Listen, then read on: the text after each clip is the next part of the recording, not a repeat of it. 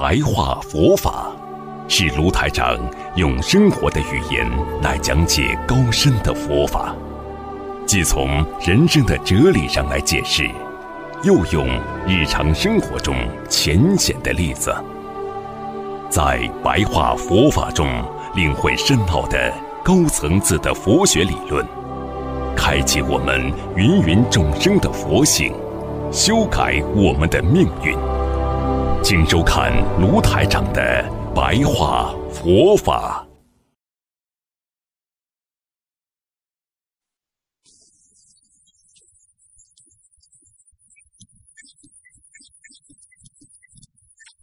接下来，师傅想跟大家讲，学佛非常容易走偏差的几个问题。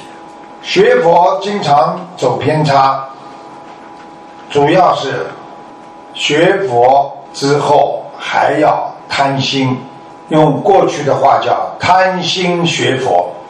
因为贪心学佛的话，就是天天磕头的时候，菩萨啊，你保佑我，啊，快点啊，快点啊，我赶快要好啊，我赶快家里啊，我这怎么怎么怎么，就是贪心，就会造成你内心的心常妄报，经常等待的回报。所以你们今天学佛的人，经常等待的妄报，那也是会走偏差的。另外，嗔心学佛，一个人有恨心学佛，会耗力世人。因为你这个人学佛的人，你还有恨心，你说你学的好佛吗？你学不好佛的话，你就会骂世间的人，经常耗。好就是我经常想去骂别人，你这个人怎么这么烂呢？你这个人怎么这么不开悟啊？你觉得你学的好了？你觉得你修的好了？因为经常看见别人的负能量，你就会嗔恨心四起。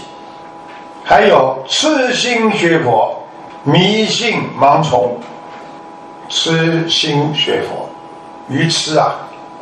过去很多人愚痴。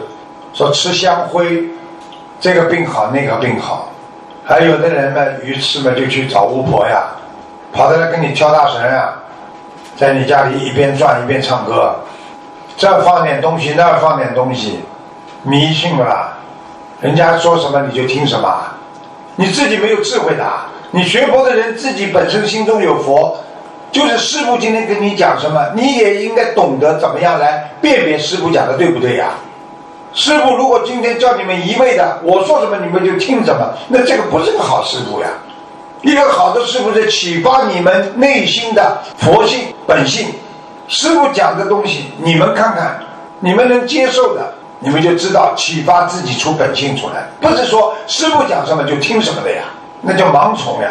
所以学佛当中叫依法不依人呐。不管你今天是再有名的人，你讲的错的就是错的，你如果讲的对的就是对的。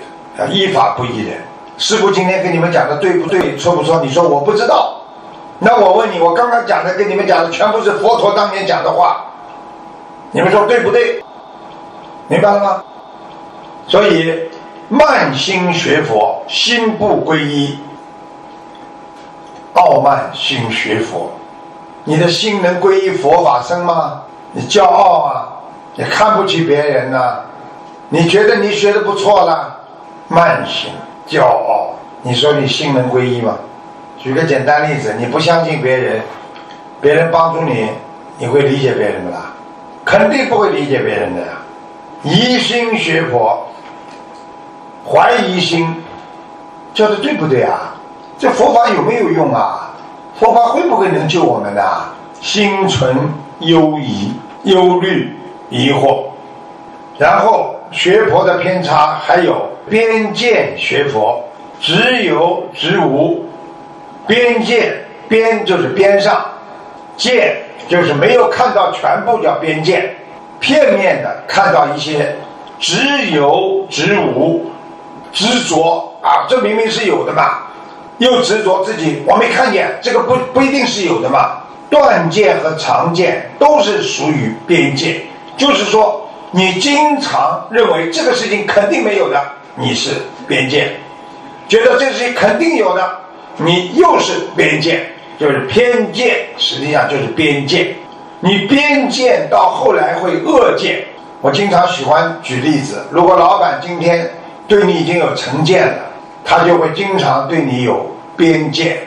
明明这个事情是别人做错了，他说肯定跟你有关系。你说他会不会变成恶见？恶见是不是变成不正见？所以佛陀当年在指导僧团的时候，他就经常告诉僧团：一个人不能边见。实际上当时还没有用偏见的意思，这个偏还没有，就是说边界，就是看问题。一边执着于两边，一边没有到当中，没有全面的看问题。断见就是知空知无，常见就是知有，就这个事情，哎呀，经常有的，一直会发生的。还有呢，这不可能的，不会长久的。所以很多人在人的问题上，有的人说人是可以永远延续下去的，有的人就说人死了就没了。那你执着于哪一边，都是边界，就是偏见。所以佛教让我们中观中道，什么事情要看的当中，不要走偏。哎呦，这个人好的不得了，哎呦，这个人坏的不得了。这种人以后跟你们讲话都是属于边界的人，不要去听他讲。哎呦，这人好好好，好的，你想可能不啦？完全好。哎呦，这人坏的嘞，没有好的地方的。应该中观放在当中去看事情。中道是什么？什么事情放在当中？不要偏，还有就是杂乱学佛，心无事主。你的心啊，你不知道跟谁学呀？杂乱的乱学呀，这里学一点，那里学一点。哎呀，这个法门好，那个法门好。你有多少智慧，在短短的一生当中，把所有的法门好的东西全部学会啊？杂乱学佛，你的心没有适合你的。主要的根基在心无事主，你到底跟谁学啊？就是没主，就是没有跟谁学。你心到底跟谁学的？还有就是散漫学佛不能精进，自由散漫有没有啦？想学就学，不学就不学。有空念念经，没空就不念经。你不能把它当成一个非常重要的事情来做，你叫散漫学佛，你能精进吗？还有一种叫。泥而不化，如犬逐快。这种学佛的方法，泥而不化，人呐像块泥土一样的顽固不化呀。学佛啊，找错方向了，搞错事情了。为什么如犬逐快啊？你看狗啊，你拿块砖头去砸它，它不追你砸它的人，它去追那个砖头，听懂了吗？你看狗很傻的，人家一个人捡个砖头砸他，他不去冲着砸他的人咬他，去跟他吼，他就看见这个砖头砸他的，他就弄块砖头就就去顶他，去跟他搞，叫如犬逐快，逐就是追逐的意思啊，而不追人。还有一种叫纯为学术，买椟还珠，什么意思啊？有些人学佛啊，纯粹为了研究，根本没有好好的去理解佛法，纯为学术，根本不是化为自己心中的智慧。就是我对这样东西执着，我没有啊去理解它到底有什么好处。那么讲到这里。基本上就是告诉大家，学佛要怕自己走偏差的问题。那么很多人说学佛，似乎有没有阶段性？师傅今天讲给你们听，学佛有阶段的，有阶段性的。那么你们可以自己想一想，你们现在学到哪个阶段了？学佛有四个阶段：信，第二个叫解，第三个叫行。第四个叫正，你们自己可以看看你们修到哪个阶段了。你们相信佛吗？第一个阶段，第二个阶段，理解佛法吗？有的人理解，有的人不理解，有的人理解了一点点，有的人理解的多一点点。不完全理解吧，这个第二个阶段就开始堵塞了。不理解佛法，那么你就做不了第三个阶段。理解了之后，你才能去行。行是什么？实行呀，去做呀。那么现在很多人问师傅：“师傅，我已经理解了一点点，我理解了百分之二十，我去行百分之二十可以吗？”可以，有没有啊？有。那么很简单了，你第二个阶段百分之二十，第三个阶段百分之二十，那你说你算圆满吗？不圆满呀，听懂吗？你不理解的事情，你做出来能正吗？你理解了偏差了一点点了，你最后行出来的事情是正的吗？一定是偏的。正是什么？最后正是正悟、体证，来体会。来验证，叫体证、体悟、验证。你想想看，你做了之后，你要明白，我今天做的是功德还是善事？我要体会。我今天因为理解了佛法，说要行善，那么我去做了，行了，行了之后，自己要明白，我是做善事，还是学佛，还是渡人，还怎么样？你完全要理解。你不能理解的话，你行不正。你最后证悟不出来，那你这个人就是等于最后根本这四个阶段，你只能走到第一阶段，相信菩萨。你看马路上有很多人，你问他信佛吗？有时信，有时不信。